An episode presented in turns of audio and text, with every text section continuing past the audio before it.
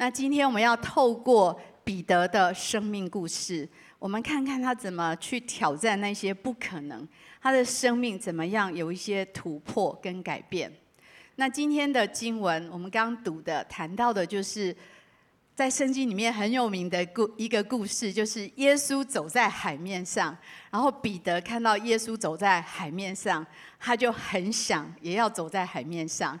那有一个小小的描述，我们就看到，呃，当他走了几步之后，看到风浪很大，他很害怕，就沉下去了。但是他仍旧做了这个挑战。我不知道如果你是。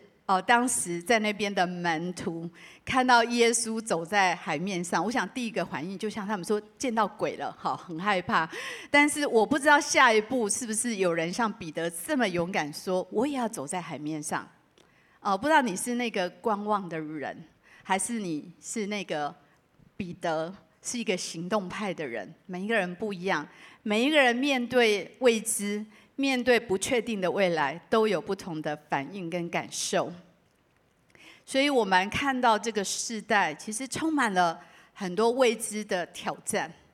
呃，我们都知道人生不会一帆风顺，这是生命很现实的场景。我们都知道未来的日子可能会有高高低低，可能会有起起伏伏，可能会有一些我们没有办法预预期。的困境会来到，有很多不知道的挑战在等着我们，这都是会有冲击跟挑战的。呃，这三年我送走了很多我亲爱的家人，这是我没有想到的。但是呢，这些改变，也许我们喜欢，也许我们不喜欢，但无论如何，呃，不会改变的是，我们一定要去面对。这是今天我们一起来探讨的。所以，对未知，难免在我们的心里都有一些。焦虑感，在马太福音二十四章第七节，这里说到民要攻打民，国要攻攻打国，这就是在末世一个生世界的一个场景。很多地方有饥荒，有地震，所以我们看到哦、有战争，我们看到有些内战，有一些哦、地震非常的严重，比以前更加的频繁。许多有饥荒的地方，哦、呃，我们在台湾很富足，但事实上。有许多国家的孩子是吃不饱的，这是很真实的。所以这一些不知道的事情，都会带来很多的焦虑。这些不确定的感觉，其实都蛮挑战我们的。那我们对于不可控的这些焦虑跟不安定的感觉，我们。真的会去想说，我有办法应付吗？我有办法去面对吗？我们的信心跟能力都会受到极大极大的挑战。所以这个世界，就是每一件事情发生的都越来越快。我去查一下，二零二二，你知道世界前三大新闻是什么？乌俄战争，很大的影响啊！所有的能源、供应链各种都产生极大的影响。新冠肺炎。还在持续当中，感觉比较好了，但是呢，还是继续持续当中，所以这些影响，通膨就非常的严重。呃，二零二三年我们可以看到战争还在持续，疫情还在持续，然后通膨越来越加的严重，这已经成为一种日常。很多人在这一些。国际大事的洪流，这是我从新闻上揭露下来的。对，很多人失业，很多人失去生命，很多人很多伤心。你知道整个疫情死掉多少人？战争失去多少宝贵的生命？然后二零二三仍然我们要面对这一些的挑战，还有一些。我们想不到有可能会发生的挑战，我们到底要怎么样去面对这些未知？这是很值得我们一起来思考的。那每一个决定也变得越来越复杂，你同意吗？真的，这个世界科技的发展，还有整个交通的频繁，然后所有的都编织在一起，世界变得很小。呃，一个疫情在一个地方发生，然后很快的借着所有交通频繁的往返，就到全世界去。所有的呃事情，像呃乌俄在战争，因为整个供应链的影响，整个经济体都受到了非常大的影响，然后能源各种都受到影响，然后通膨这一些事情，所有事情都在互相影响跟改变。呃，教会有很长一段时间，对吗？疫情的时候，我们没有办法坐在这里聚会，我们也受到一个非常大的冲击跟影响。在那个时候，我们要做一个决定，我们就开始把主日线上化，我们开始把小组线上化，我们开始把培育系统线上化，我们就开始我们的网络教会。这个网络教会的决定，我们现在有五百个在网络教会的会友。影响了五百个人的生命，对吗？最近我们的短宣队刚去呃加拿大温哥华，我们的网络教会变成实体的聚会，然后非常开心。呃，短宣队去，我们有布道会，有一百多人来参加，然后有十五个人受洗，把荣耀归给神。所以呢，疫情带动我们许多新的决定，而这些决定会不会影响这个世界？会。有这么多人因着我们这些决定改变了，每一个决定变得越来越复杂，还有每一个价值观在现在的世代都受到挑战。以前对的，现在有人说是错的；有以前错的，有人说是对的。呃，很多事情好像没有绝对了。我们活在这个社会，每一大家可以各抒己见，大家可以自由的拥抱你的信念跟想法。过去维系在整个社会跟世界的次序的一些价值，受到很大的挑战跟动摇。这就是我们这个时代的一个记号。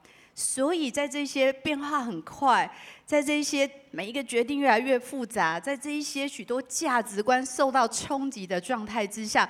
我们到底要怎么去面对这个不可预测的未来，变成我们每一个人非常非常大的挑战。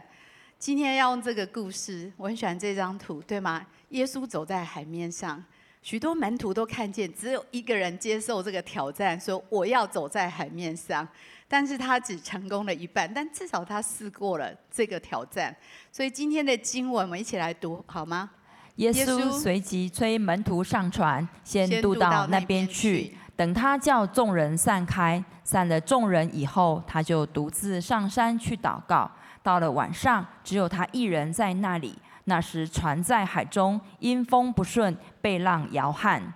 夜里四更天，耶稣在海面上走，往门徒那里去。门徒看见他在海面上走，就惊慌了，说：“是个鬼怪。”便害怕，喊叫起来。耶稣连忙对他们说：“你们放心，是我，不要怕。”彼得说：“主，如果是你，请叫我从水面上走到你那里去。”耶稣说：“你来吧。”彼得就从船上下去，在水面上走，要到耶稣那里去。只因见风甚大，就害怕，将要沉下去，便喊着说：“主啊，救我！”耶稣赶紧伸手拉住他，说：“你这小信的人呐，为什么疑惑呢？”他们上了船，风就住了，在船上的人都拜他，说：“你真是神的儿子了。”这个故事非常有画面，对吗？回去我们前面那个图，对，耶稣走在海面上，门徒都看见了，彼得他想要挑战。我我很欣赏彼得的个性，我不知道你是哪哪一种性格。彼得绝对是一个冒险家，绝对是一个行动派的。呃，他看到耶稣走在海面，他就是很想要挑战。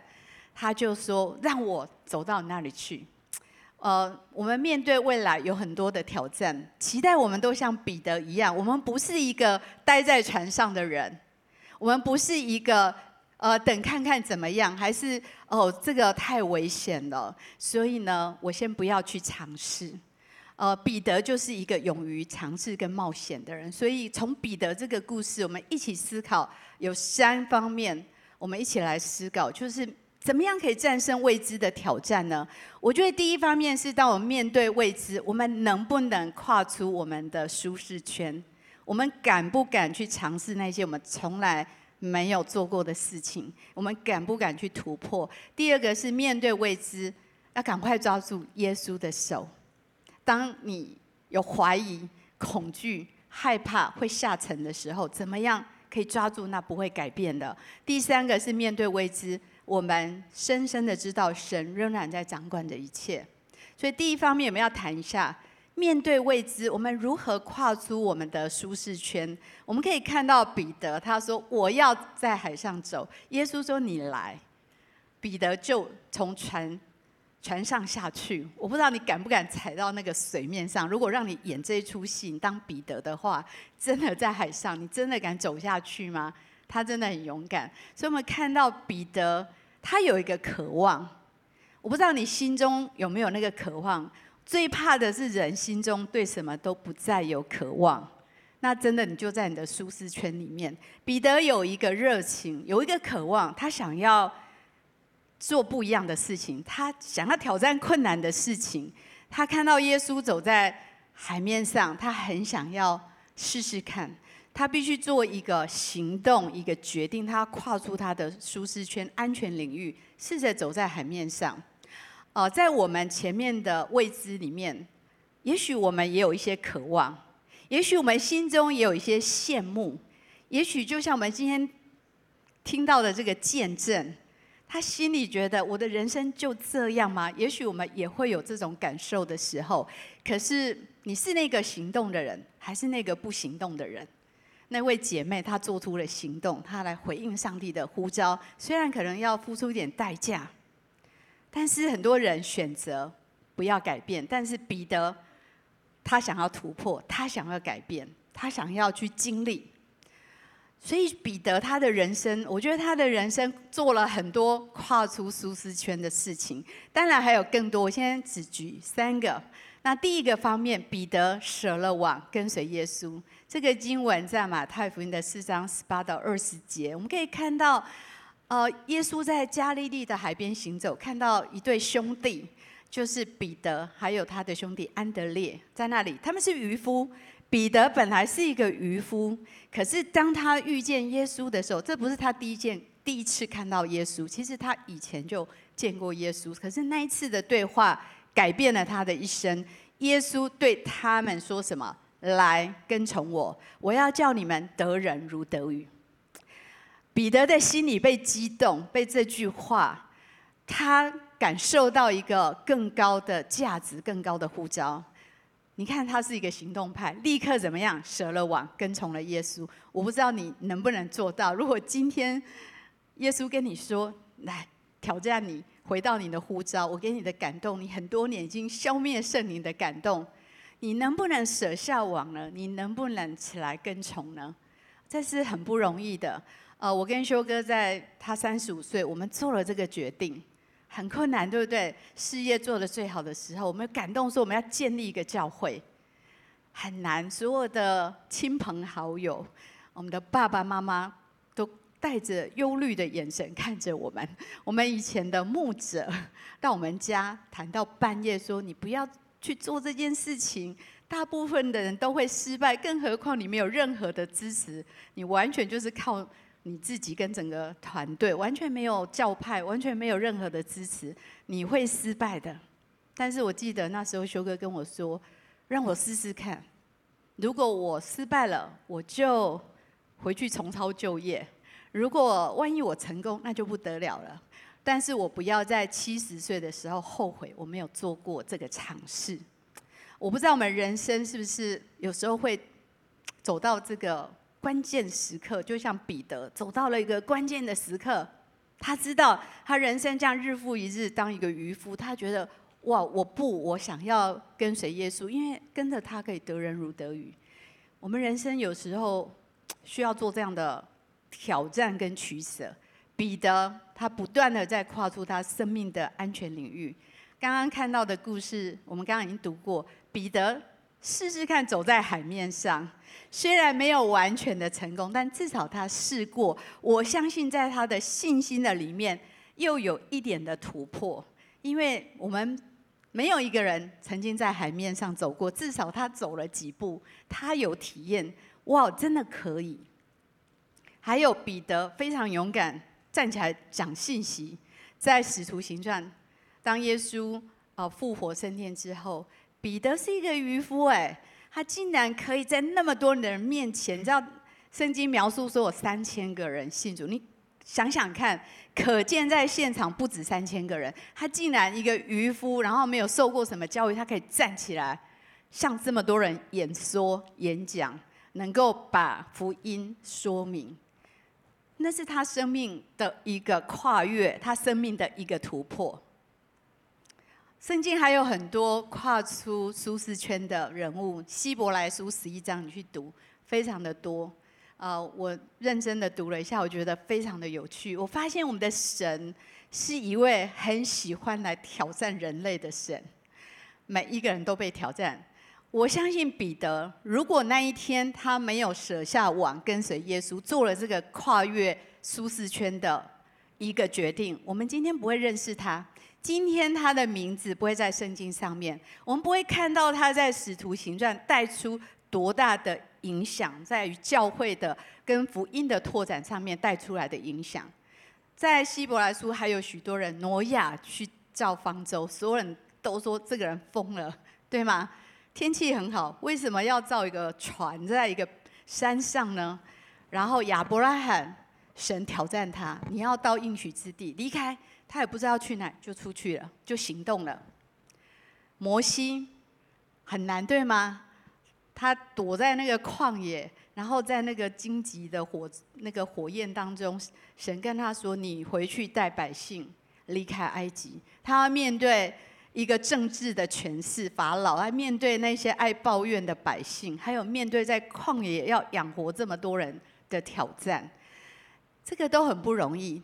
对他们个人来讲，都是不舒服的，都是挑战的。但是，如果我们要战胜未知未来的挑战，很多时候我们必须接受一个挑战，就是我们要跨出我们的舒适圈，你才有可能成长，你才有可能继续的突破。彼得没有舍下网，彼得如果没有站起来开始宣讲福音，我觉得我们今天都不会认识他，我们真的不会去看见他所带来的祝福跟影响。所以我就在思考，到底什么是舒适圈呢？啊，就是一种没有压力的状态。每一个人都在追求没有压力的生活，但是可能吗？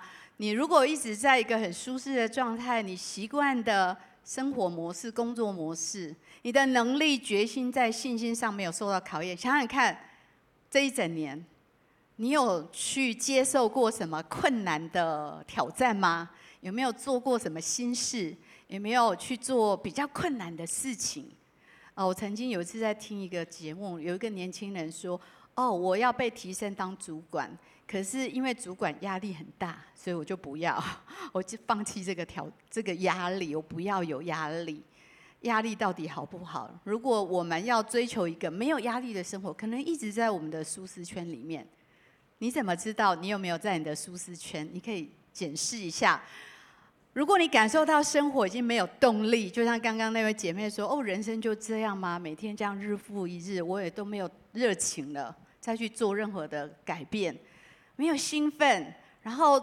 对于任何新的困难的事都不想要去做，都不敢去做，然后退缩逃避，你会错过非常非常多可以成长跟突破的机会跟体验，所以你感觉。到的不是生活，只是在生存。你失去了一些生活的意义，你有一种停滞搁浅的感觉。如果你里面觉得有些无聊，你觉得生活有一点哈，这样每天每天这样是怎样？然后你觉得都没有什么成长跟突破，很有可能你正在一个舒适圈的里面啊，你的工作也很上手了，然后嗯就这样子，每天就是这样子，你开始觉得。哎，也不知道要干嘛了，再来要干嘛呢？有什么挑战呢？所以为什么要跨出我们的舒适圈呢？因为在舒适圈的里面，在一个完全没有压力的状况，你是不会成长的，你的生命就一滩死水，你的生命就停滞了，你没有办法展开新的学习。如果你要成长，一定要有适当的、适度的压力。压力不是完全的不好，当然过少过多都不好，可能把你压垮。但适度的压力是我们可以突破的关键。呃，修哥离开真的非常挑战我，离开我的生命的舒适圈。我记得在上个月，我跟 Dr. Baker 我们个线上的会议啊、就是我跟他谈一谈，他是我顾问，我就跟他谈一下。然后他每一次结束就会为我祷告，然后他就说。呃，那个 Pastor May，我我为你祷告的时候，我看到一个图像，我看到你在另外一个国家，下面全部都不是中国人，都是外国人。我看到坐满了人，然后你站在那里讲道，我不知道这是一个好的预言还是不好的预言。我觉得这个太挑战，在这里都已经很挑战，还要挑战到国外去。我心里想，哦，应该还好，应该是好多年后才会发生的事情。我就心里默默的安慰自己一下，可能现在不需要面对这个压力。没想到上个月没多久，我最好的朋友冲绳白之家的。教会伊藤牧师就讯息我，他说：“哦，我们有一个那个天父的家，一个建筑物落成，我要办一个特会。他说你能够来当我们的讲员吗？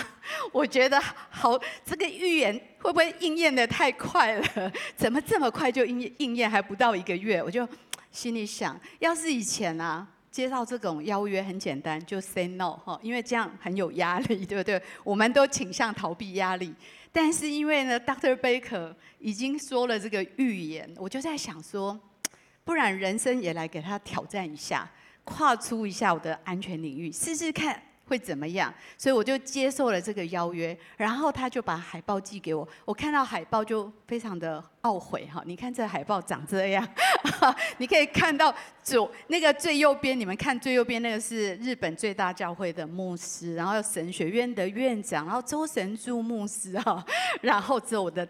脸在那里，然后每天看着这个海报都觉得哇，心惊肉跳。我觉得哦，我做对了决定吗？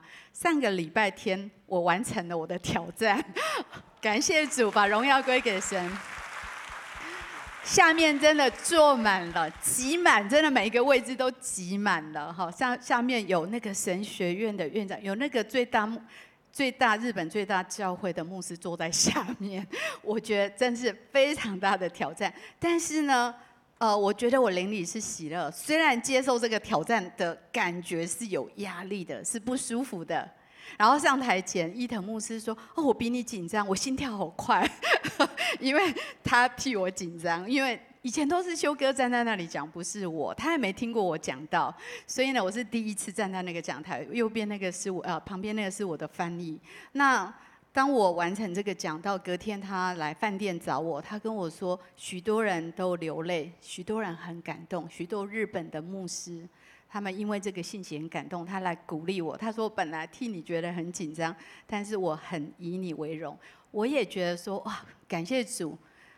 很多时候，如果我拒绝了，我就没有机会做这样的突破跟成长。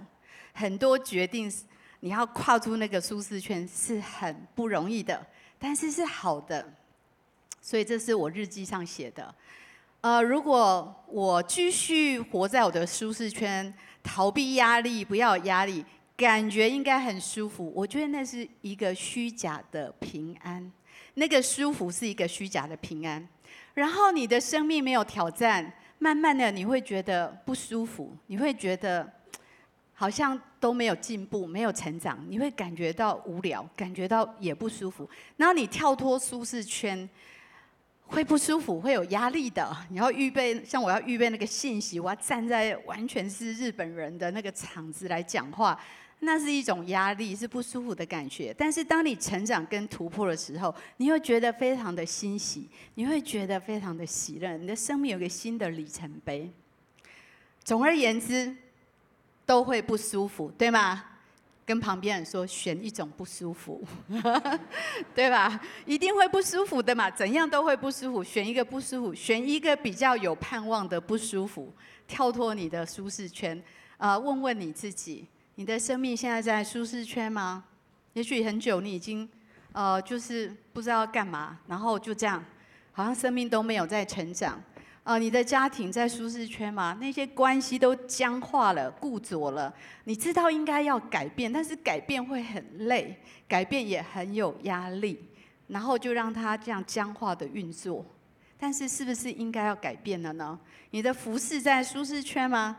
呃，你一直做着你很熟悉的，是不是有新的可能让你去发展新的恩赐跟能力呢？你会不会害怕太忙碌、太累？你拒绝了很多。服侍很多人因着你的拒绝，哦，失去了这个祝福呢。你的工作、你的事业在十字路口吗？是不是应该要做一些改变了呢？我不知道，这是你需要问自己的问题。神会帮助你跨出舒适圈，需要信心的行动。不要害怕失败。我很欣赏彼得，彼得就是那个不害怕失败的人。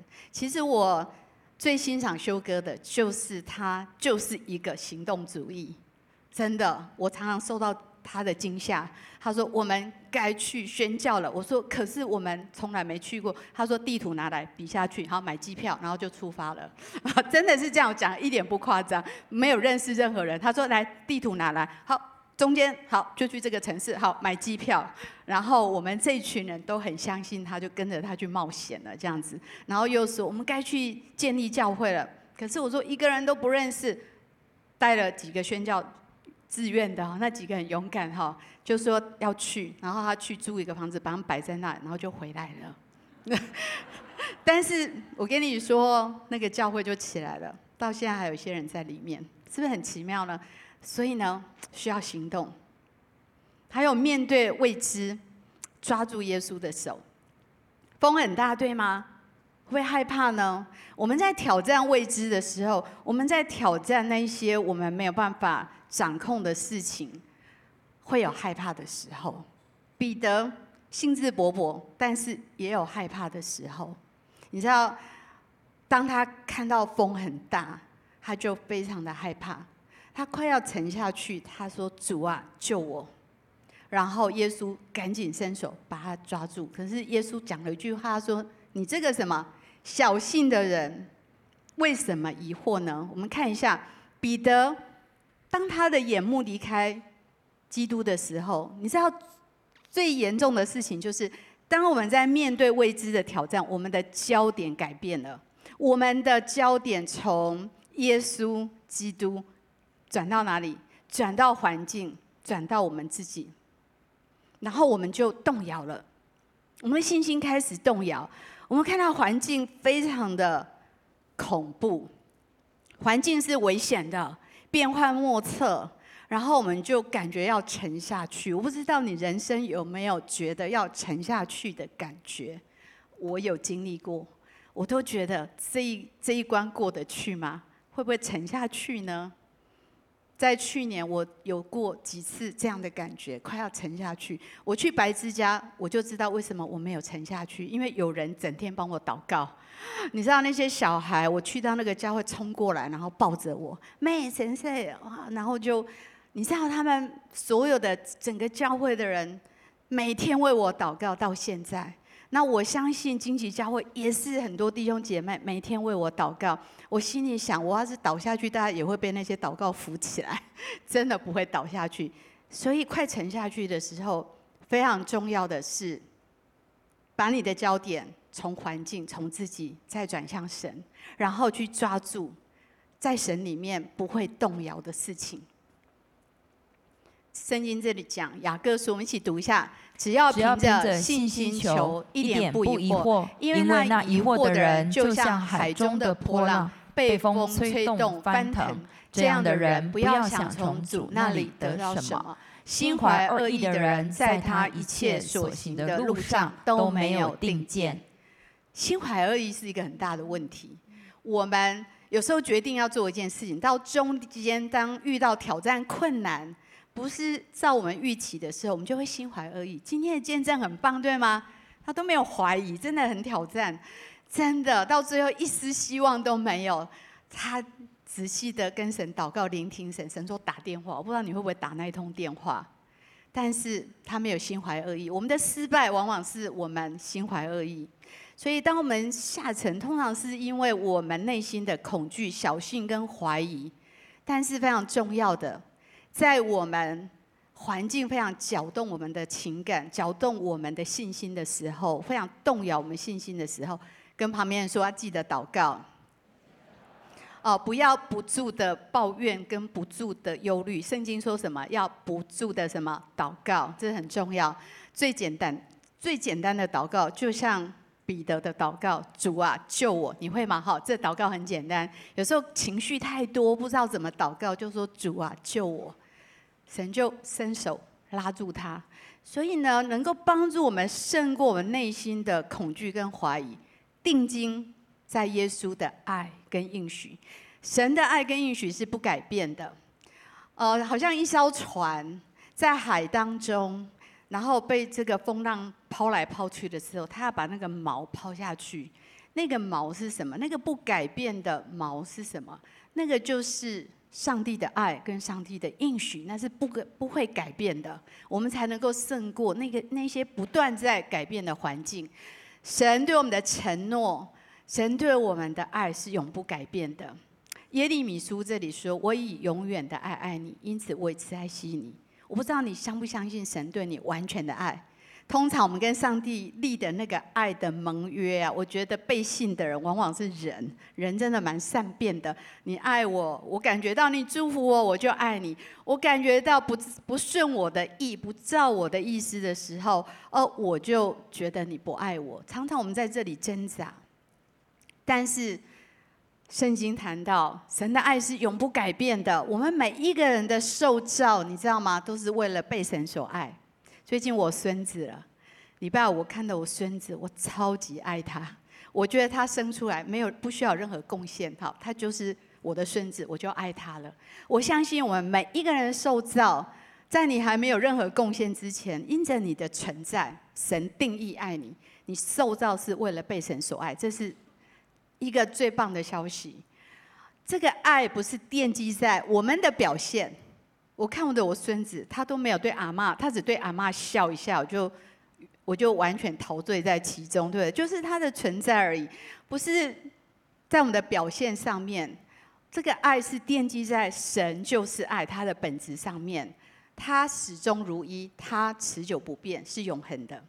彼得，我们最知道他一个失败的经历是什么？他有三次不认耶稣。他信誓旦旦的说：“我绝对不会背叛你。”但是呢，真的在鸡叫以前，他有三次不认神。所以你可以体会他内心那种羞愧。当耶稣回头看他的时候，他内心的羞愧跟懊悔。但是即便如此，耶稣还是爱他的。又三次问他：“彼得，你爱我吗？”他说：“主啊，你知道我爱你。”我相信上帝的完全永恒的爱。会超越我们里面的羞愧跟懊悔，我们要去相信跟领受这样的爱，非常的宝贵，非常重要。希望我们在非常不容易的时候，都可以用这个经文来祷告。我们大声的来读，因为我深信，无论是死是生，是天使，是掌权的，是有能的，是现在的事，是将来的事，是高处的，是低处的，是别的受招之物。都不能叫我们与神的爱隔绝。我们一定要这经文来祷告。当你感觉很糟糕的时候，你要相信神是爱你的。你要说，这个困难、这些挫折都不能够叫我与神的爱隔绝。神永远的爱会帮助我们，可以胜过未来许多不容易的时刻，那一些恐惧、怀疑、挫折的时刻，因为你不孤单。因为他仍然与你同在，因为他的恩典够我们用，即使很困难，他的恩典够我们用。还有上帝的应许也是不改变的。现在电脑很方便，对不对？如果你今天很很不平安，你去查一下关于平安的经文，所有上帝的关于平安的经文出来。你很恐惧，你缺乏勇气，你挫折，你失望的时候，你每一个经文神的应许都会出来。你犯罪的时候，你打一下。所有的应许，神是要赦免你的罪，洗净你一切的不义。所有的应许都会出来，关于你的生命的命定产业，任何经文都可以找得到。天地要会去，神的话永不废去。你知道圣经这本书经过多少打压，被烧过几次，多少的挑战，但是到今天仍然它是非常的信实真实的，是我们可靠可信的。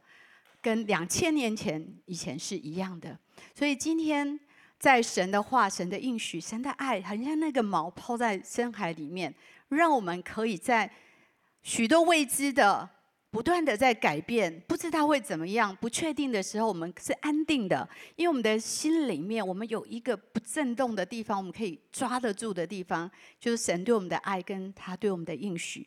我很鼓励我们对神的信心，对于他的爱跟应许，这种信靠，跟你对他的认识息息相关。为什么你要每周来这里听讲道？为什么？呃，你要参加小组，你要读圣经，你要接受装备，因为你越认识他，你就越能够信靠他。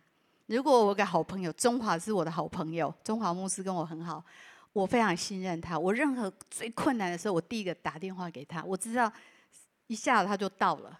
他总是在生命最危急的时刻就在我的旁边。哦、这一次伊藤牧师我要离开日本的时候，他跟我说。你要知道，无论你发生什么事情，你永远要相信我信任你，而且我一直都在你的旁边，我非常的爱你。一个人因着我对他的认识，我都可以这样信任他，那更何况是神？你要更认识他，你就对他有这样的确信，我们才能够凌驾在环境之上，超越环境的变动，可以安稳在他的同在里面。面对未知，我们要知道神掌管着一切。今天上一堂就发生了一件事情，蛮特别的。我今天第一次把我的 iPad 放到呃讲台上，我也不知道为什么，从来不做这件事。今天早上啊，我在那个讲员休息室，我就跟他们说，今天我一定要把我的 iPad 放在我的讲台上。他说：“你要这么做吗？”因为从来没有这样做。上一堂我们的 PPT 出了状况。全部变成很小的字，跟蚂蚁一样大，我根本看不到。但是上帝早都知道了，不是吗？神掌管一切，虽然人生不一定都是很平顺哦，虽然有可能发生这样的意外，那不是我们预期的，但是上帝还是掌管着一切。我今天有这个 iPad，所以上一堂虽然 PPT 跳来跳去，哦，字小到跟蚂蚁一样，但是呢，我可以继续的讲到，上帝掌管着一切，他都知道。所以呢，在这个故事里面可以看到，耶稣在海面上走，谁可以走在海面上呢？只有神的儿子，只有他超越在自然界之上，他超越一切，他真的是神的儿子。我们要这样来认识他，我们的信心就会有根有基，我们就知道他掌管的这个世界，他创造这个世界，掌管这个世界，他掌管。过去、现在、未来，上一堂要发生的事，我不知道，我不知道 PPT 会出状况，但是呢，神就感动我。那个姐妹，对，当她觉得哇，怎么会这样的时候，他安静下来祷告，神说去打电话，对吗？他掌管着一切，神仍然把这个机会留给他，不要放弃，不要惧怕，神仍然掌权。我们称为神的跟随者，我们要明白，很多事情无法掌控。很多事情出乎意料，是这样没有错。我不知道你对未来的想象是什么。我们有非常丰富的想象力，希望我们可以用在信心上面，不要用在恐惧上面。哈，通常你会发现，你想象的害怕的事情、担心的事情，大部分没发生。但你没想到的会发生，那不如就不要担心了。所以神说：一天的忧虑，一天担当。然后我们相信，每一天神都会掌权。虽然每一天不一定都一帆风顺，但是上帝的恩典够用，上帝还掌管着那一些失控的时刻，那些不容易的时候，他都会来帮助我们。所以今天我们谈到三个非常重要的，透过彼得，我们看到如何可以战胜一个未知的挑战。第一个就是挑战你跨出你的舒适圈，也许神已经在跟你的心说话，也许神。在呼召你去做一些事情，做一些改变。我们需要跨出这个舒适圈，面对未知，我们要赶紧的抓住耶稣的手，抓住他的爱，抓住他的应许。在那一些心怀恶意，在那一些恐惧担忧的时刻，不要看自己，不要看环境，定睛在耶稣身上，抓住他的爱跟应许。面对未知，知道神掌管着一切。就像我们今天在。啊，奉献的那一个时段，我们听到的诗歌，那两首诗歌是我指定他们唱的，因为过去这几年，我常常听这两首诗歌。是我不知道明天会怎么样，但是我知道神掌管明天。我知道这世界很多事情很快的会过去，求神给我们一个永恒的观点、永恒的看见，然后我们可以做出选择，跨越舒适圈，在那一些困难挑战的时刻突破自己，继续的成长。也相信神的恩典跟我们用，我们一起来祷告。主耶稣，是的，谢谢你，你就在这里。虽然今天下午到明天到明年，我们都不知道会发生什么事情，但是我们知道一件事情：主，你就掌管着我们生命的每一天。也许明天的阳光会变成阴暗，也许将来会有新的忧虑跟困难，但是我知道你的应许。每一天，每一天，你会与我同行。每一天，你的恩典都够我用。每一天，你都在掌权。每一天，你会带领我。在我为今天聚会来祷告的时候，我感受到我们当中有些人，也许我们有些人是很喜欢看争论节目的，我是不知道。我在灵里觉得，有一些人，你整天听这些世界可怕的讯息，带给你很多的焦虑在里面，好不好？今天。求神帮助你看见，是他在掌管一切，整个历史在他的手中。求神把一个出人意外的平安给你。我也感受到，我们当中有些人，可能你在你的工作，在你的事业上面，好像站在一个十字路口，你不知道该继续往前，还是停下来，还是该选择走另外一条路。我相信神今天要给你一个属属天的策略跟智慧。